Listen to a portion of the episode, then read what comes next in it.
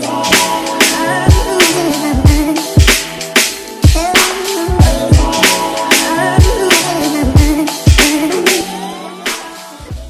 Yo, bienvenue sur le Quai Suis Show. Ici, on parle nutrition, fitness, lifestyle, développement personnel. Le tout pour vous apprendre à être la meilleure version de vous-même.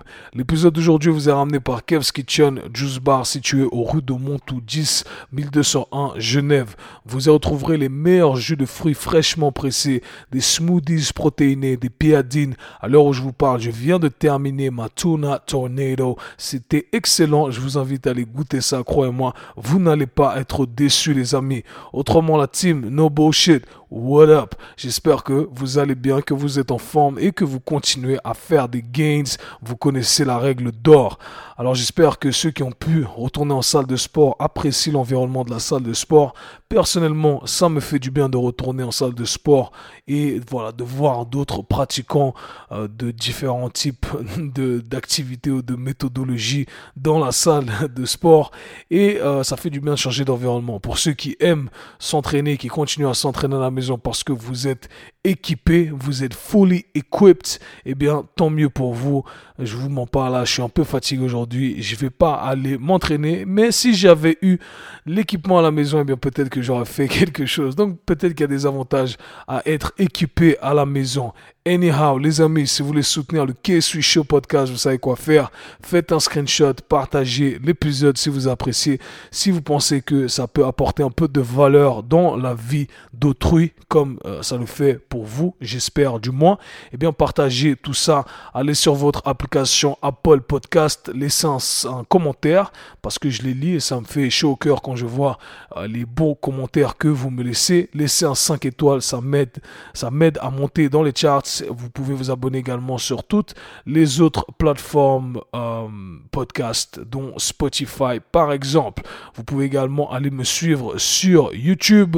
Vous pouvez trouver ce euh, podcast sous format vidéo également. C'est la nouvelle norme maintenant. Je fais audio et vidéo euh, par la même occasion. D'une pierre deux coups, soyons productifs.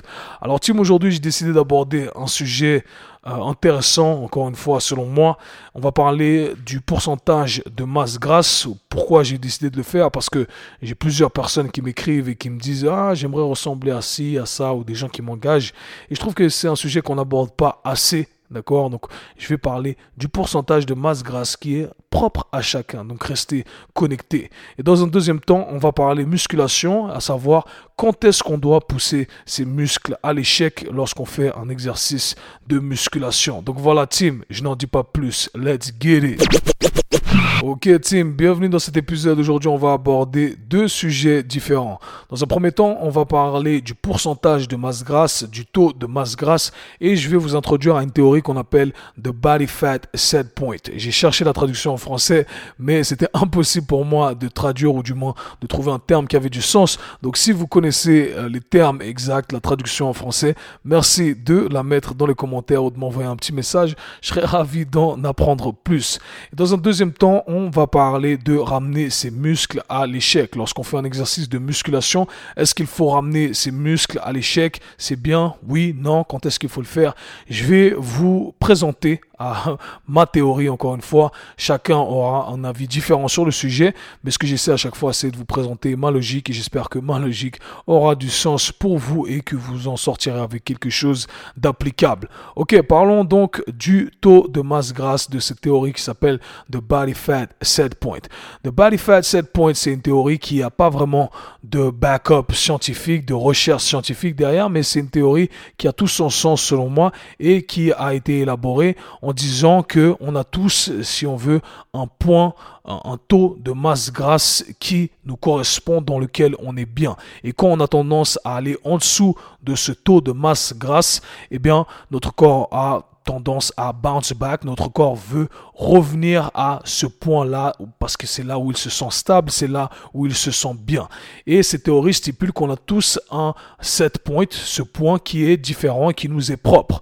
Et c'est très important pour moi d'aborder ce sujet parce que en tant que professionnel euh, du fitness, du sport, eh bien les gens viennent vers moi encore pour des transformations physiques. Et vous savez que j'adore ça. Mon but c'est euh, de lier le tout, lier euh, la transformation physique, la, performance, le bien-être, la santé articulaire. C'est ma philosophie. Je pense qu'on peut tout avoir et qu'on n'est pas obligé de rester figé dans un camp. Je pense que ça apporte plus de, de mauvaises choses que de bonnes. Donc, je suis pour avoir un bon look. Je pense que c'est important et c'est important de se sentir bien dans son corps. Ceci étant dit, je pense que l'industrie a poussé tout ça un peu trop à l'extrême et du coup, ça a développé des gens qui, euh, voilà, des gens du mal-être chez certaines personnes, des personnes qui se sentent pas bien parce que ils se comparent à d'autres personnes qui ont des physiques euh, qui sont beaux, d'accord, certes, mais ce que je veux vous expliquer, c'est que ça vient à, un prix souvent le fait d'être super sec. Alors laissez-moi, je vais essayer de pas me disperser ici.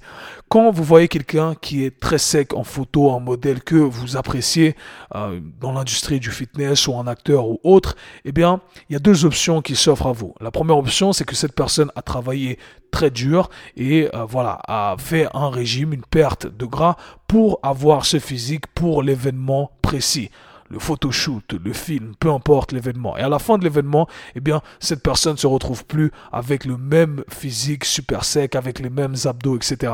Et je dirais que ça, ça représente 90%, euh, 90% de l'industrie du fitness. Les gens euh, perdent du poids, font un régime, font une perte de gras et ensuite font des photos, des photos, etc.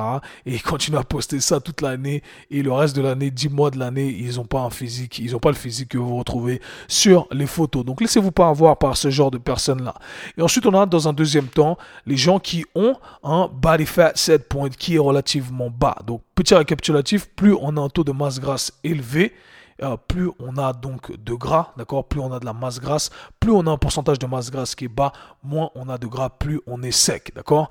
Et donc la deuxième euh, catégorie, ce sont ces gens qui ont naturellement un body fat set point qui est relativement bas. Ils sont confortables avec un taux de masse grasse qui est relativement bas. Et ça, c'est propre à chacun, c'est la génétique. D'accord? Merci papa, merci maman. Et il faut, c'est important pour, pour moi ce message ici, c'est qu'il faut s'accepter comme on est à un certain moment. C'est bien de se comparer, de chercher à devenir meilleur, mais il ne faut pas se mettre dans des positions extrêmes qui sont mauvaises pour votre santé. Quand vous voyez quelqu'un qui monte sur scène, euh, qui a un taux de masse grasse à 5%, d'accord, euh, pour les hommes, eh bien, c'est pas quelque chose de sain. Pour les femmes, pareil, quand on passe à un certain taux de masse grasse, eh bien, c'est dangereux. On se met à risque, d'accord Rappelez-vous que le gras, c'est un peu votre, votre, vos réserves de survie si on pense à l'évolution de l'être humain.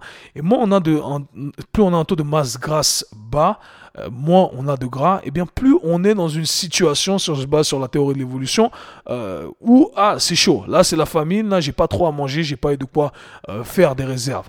Et voilà, ça vient avec certaines conséquences, comme je l'ai déjà dit dans plusieurs épisodes, des dérèglements hormonaux et bien plus que ça. Donc ne pensez pas que euh, avoir un taux de masse grasse, c'est forcément sain. Si vous êtes euh, du premier cas, vous, vous devez vous mettre dans des positions extrêmes pour avoir un taux de masse grasse qui est bas, eh bien, sachez que c'est pas quelque chose de soutenable toute l'année. Donc gardez ça en tête, d'accord? C'est bien si vous avez un événement, mais pour soutenir ça toute l'année, eh bien, c'est tout simplement pas faisable et c'est pas sain pour votre corps. Si vous êtes de l'autre côté et on connaît tous ces personnes qui font pas grand chose, qui même parfois se laissent aller et qui ont un taux de masse grasse qui est relativement bas, ils sont secs toute l'année, ils n'ont pas à faire énormément d'efforts. Hey, merci papa, merci maman, merci, voilà, ça marche pour eux, mais apprenez à connaître votre corps. Et cette théorie, quand je l'ai appris, eh bien, ça avait, ça vraiment du sens pour moi. Moi, je suis dans le monde du combat et vous allez voir des combattants pros qui s'entraînent trois fois par, trois fois par jour pardon, et qui ont un taux de masse grasse qui est relativement élevé. Vous vous dites, mais comment c'est possible? Le gars, il s'entraîne à fond. Je me rappelle penser ça de, Daniel Cormier, pour ceux qui voient qui c'est. Eh bien, Daniel Cormier qui est euh, assez enrobé, d'accord? Pourtant, c'est une machine de guerre, explosif, euh, endurant, super fort, un grand champion. Et il a un taux de masse grasse qui est relativement élevé. Quand j'ai justement commencé à faire mes études sur la nutrition, eh bien, c'est là que je me suis dit, ah, en fait, ça a tout son sens. Donc, ne vous comparez pas à ceux qui ne sont pas comme vous. Acceptez qui vous êtes, votre génétique. Cherchez à devenir meilleur, bien entendu. Mais comprenez également qu'il euh, y a des positions qui ne sont pas forcément avantageuses pour vous. Donc, j'espère que c'est noté. Next. Est-ce qu'il faut ramener ses muscles à l'échec? Vous allez entendre plein d'avis divergents dans l'industrie du fitness. Donc je vais vous donner mon point de vue, comment je l'utilise pour moi et comment j'utilise avec mes trainees, avec mes clients, avec mes athlètes.